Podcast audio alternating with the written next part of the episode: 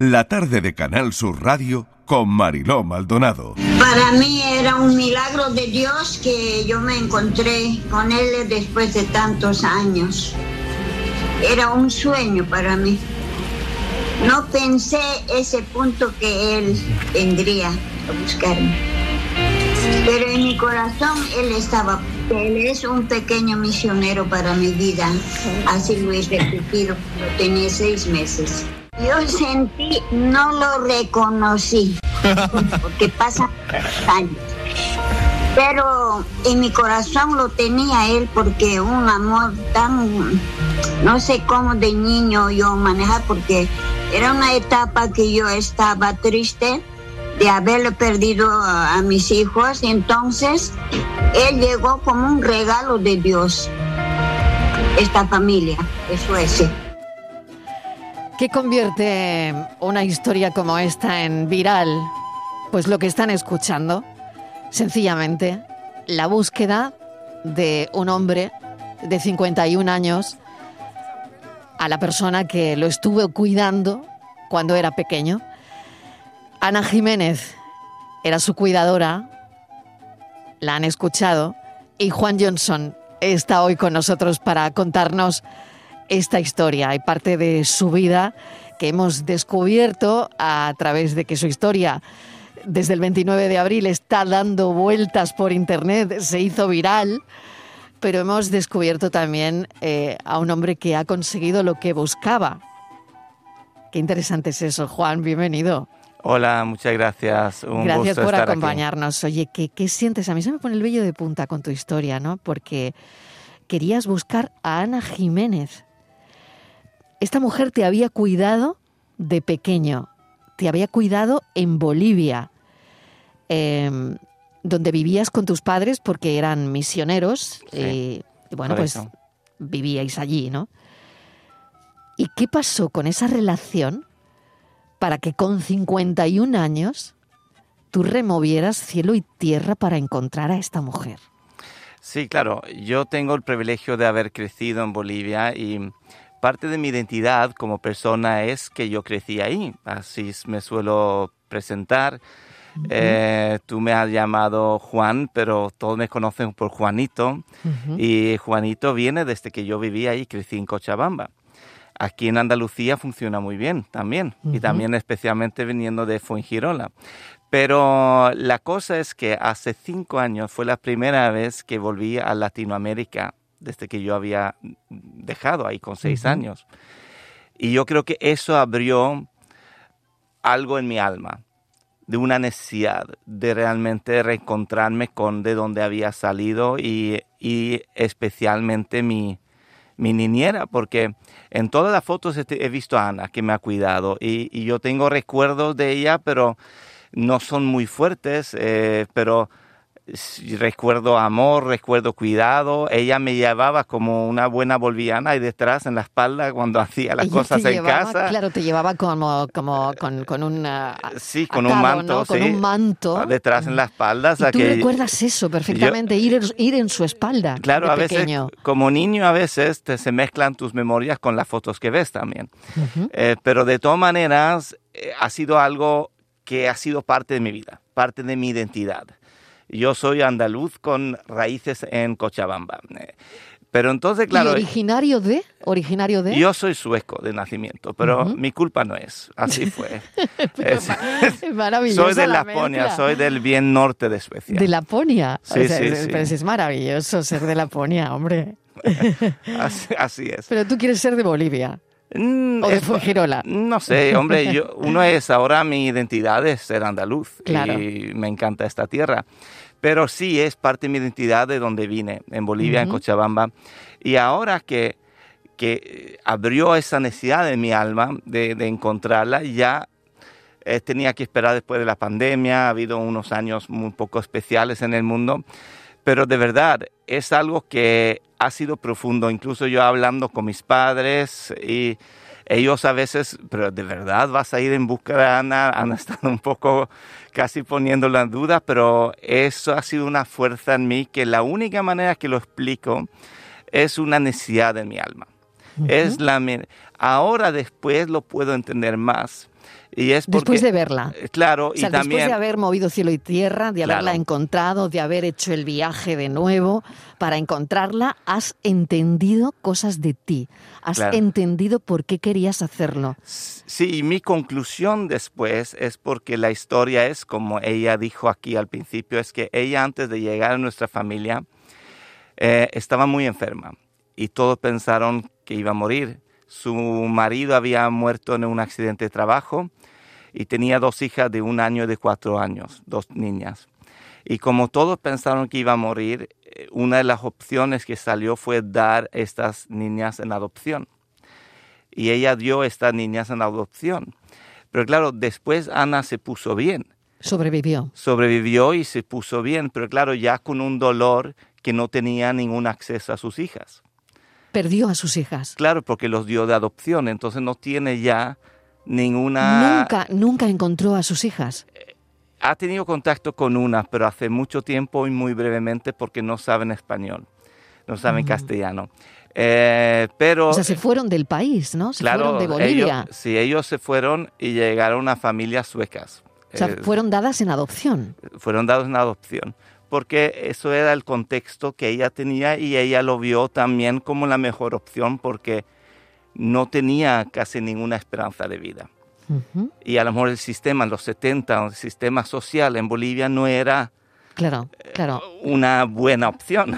sin y duda. entonces vieron eso como una mejor opción para dar un futuro para sus hijas. Fíjate qué tragedia y lo que, lo que ha vivido esta mujer, ¿no? Que probablemente cuando tú llegas a su vida, Claro. Su vida cambia de alguna manera, ¿no? Es eso lo que me he dado cuenta ahora. Como el significado que a lo mejor que yo tenía, que hablar de mí mismo me siento raro, pero en el contexto este que cuando ella llegó a nuestra familia, un año y medio después de haber perdido sus dos hijas, llego yo en su vida. Porque yo tengo un hermano y una hermana mayor, pero ellos tenían edad para ir al colegio, pero yo estaba con Ana todo el día. Y, ah, y por eso a lo mejor hay una conexión ahí entre yo y ella que a lo mejor ningún otro del resto de mi familia tiene o tenía.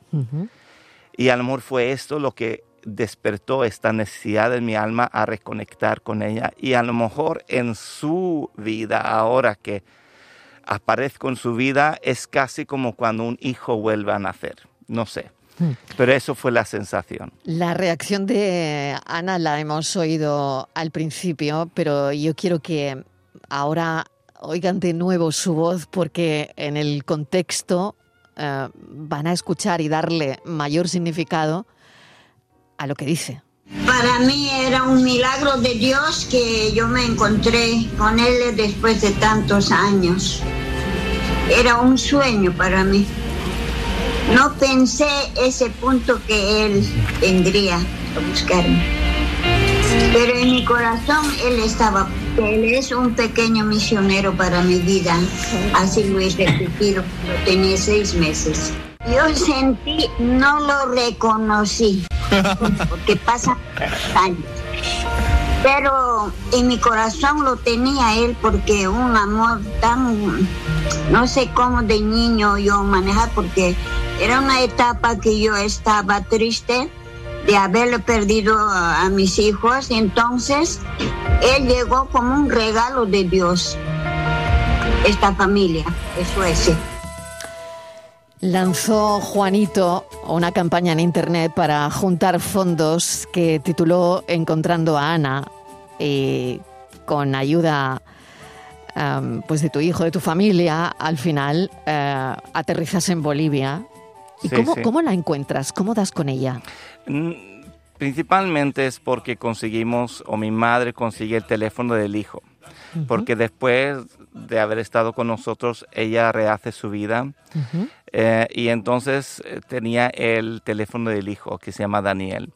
Y entonces cuando yo ya sabía que iba a volver a Bolivia, no quería llamar demasiado temprano porque vivimos en tiempos muy inciertos y tampoco no quería mm, dar esperanzas falsas a nadie. Y claro, cuando yo compré el ticket fue cuando Europa entró en una guerra y había muchas incertidumbres. Claro, Pero cuando la ya invasión, ¿no? Sí, la invasión. De, Rusia de- a Ucrania. Claro, entonces claro, pero cuando se acercaba la fecha... y la pandemia antes, ¿no? y la Claro. pandemia. Pero cuando se acercaba la fecha, yo ya tomo contacto con Daniel y digo que voy a ir a Bolivia. eh, quiero saber cómo está Ana porque quiero reconectar con tu madre. Y entonces, claro, ella ya, ya concretamos con él, él y hoy en día estas cosas son más fáciles porque es, ¿entiendes? Con el teléfono, con internet, eh, es, es bastante fácil. Y entonces, claro, yo tenía un amigo, un boliviano que había vivido en España 17 años, pero que vivía en Santa Cruz, que fue el que me ayudaba cuando yo llegaba ahí.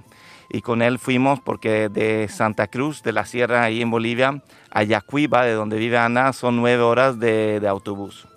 Y entonces lo que uno hace es que uno toma el autobús de las 9 de la noche y llega a las 6 de la mañana. O sea que fuimos una noche entera llegando ahí y también se apuntaron dos amigos de Miguel, que es mi, mi amigo de ahí de Santa Cruz.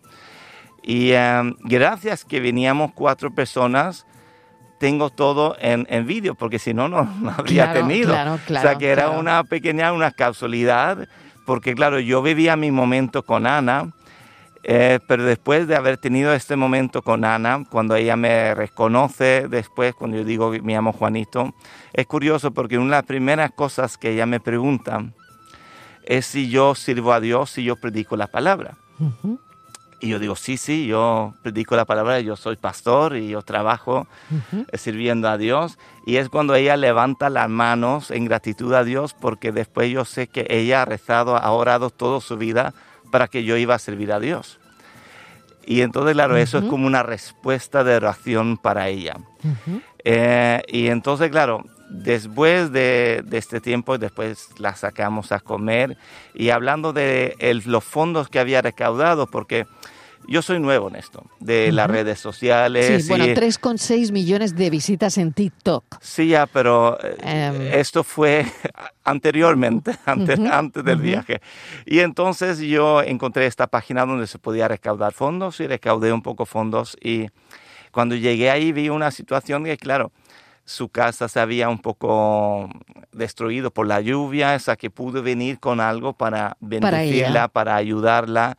Y también ahora estoy gestionando otra ayuda porque quiero de verdad hacer que tenga la mejor vida que pueda ahora los últimos años. Ella recién cumplió 79 años, Ujú. pero está llena de energía y, eh, y, ha sido de volver a tener a Ana en mi vida. ¿Has conseguido lo que querías, lo que buscabas? Eh, Claro, ¿Has descubierto cosas de ti? Sí, pero vamos a, podemos decirlo así, yo no sabía lo que buscaba. Yo tenía una necesidad y yo, yo a lo mejor soy un poco así.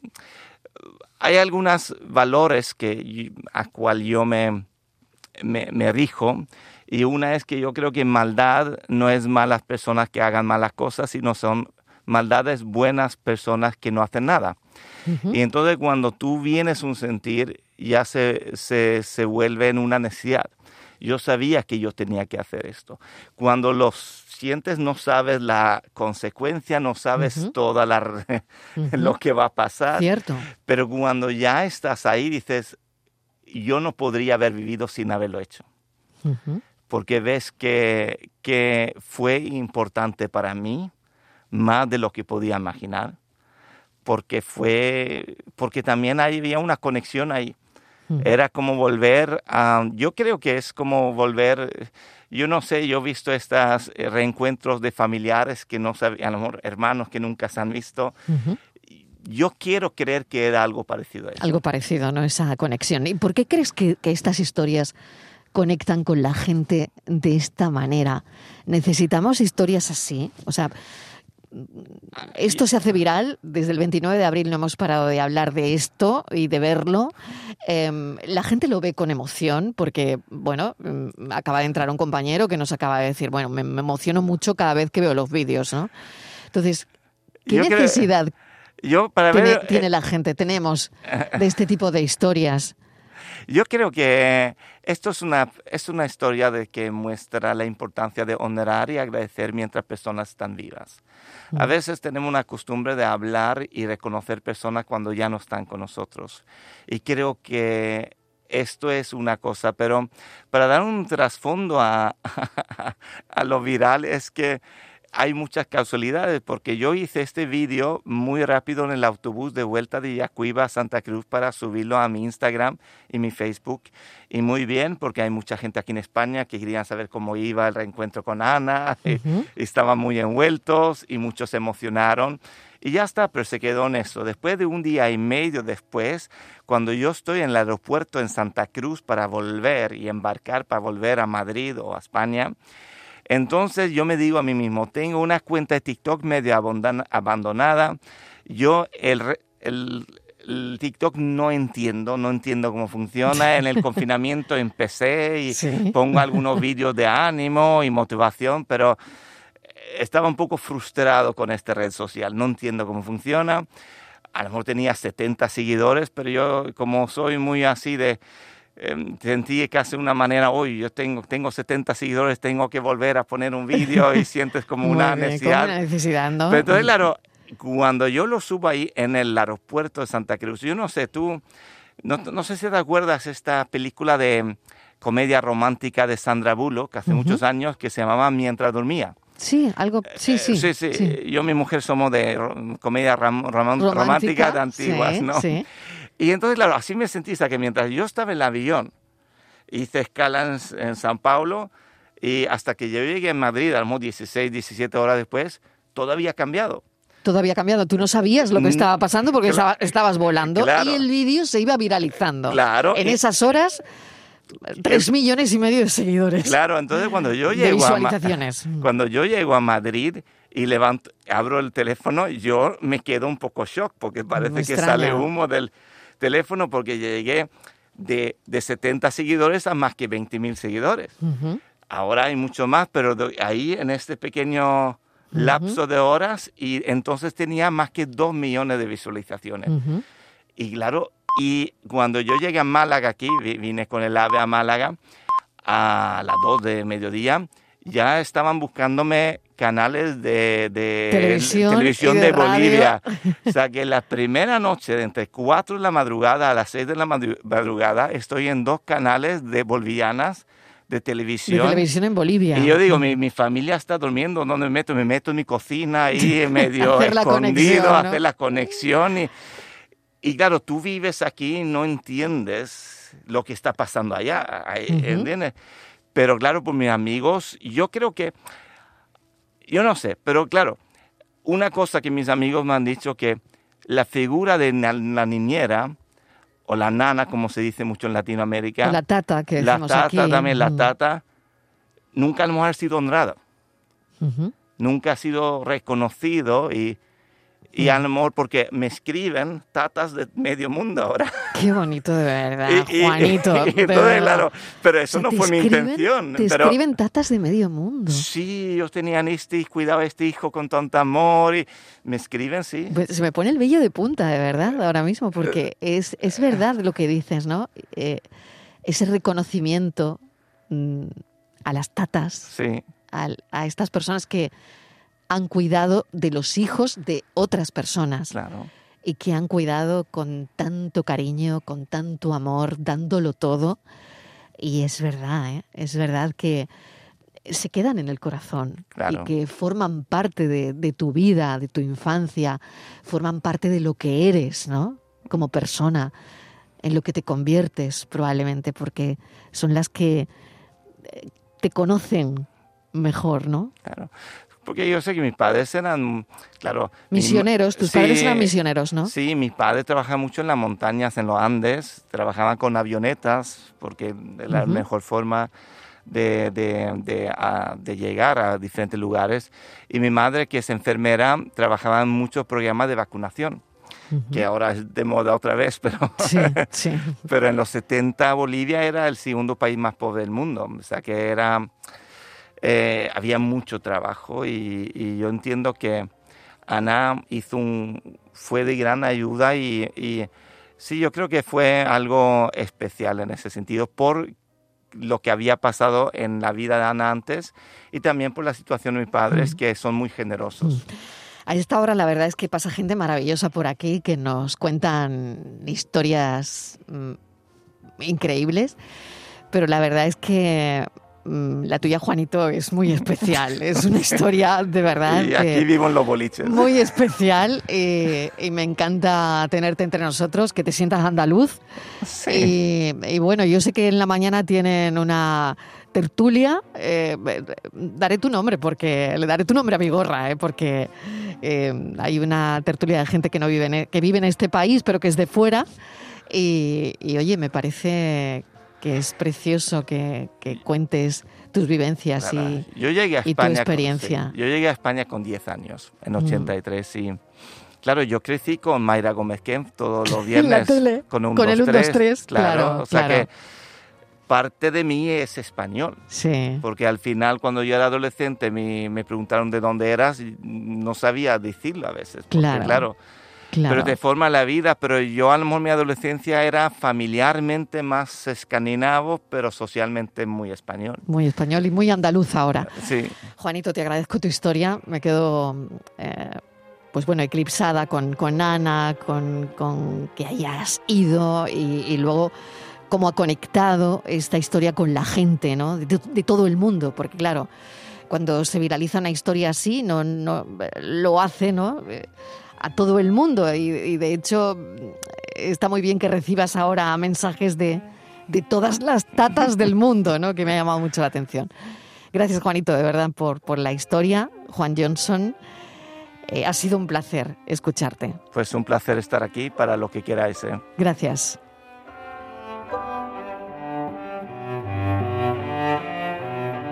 La tarde de Canal Sur Radio con Mariló Maldonado, también en nuestra app y en canalsur.es.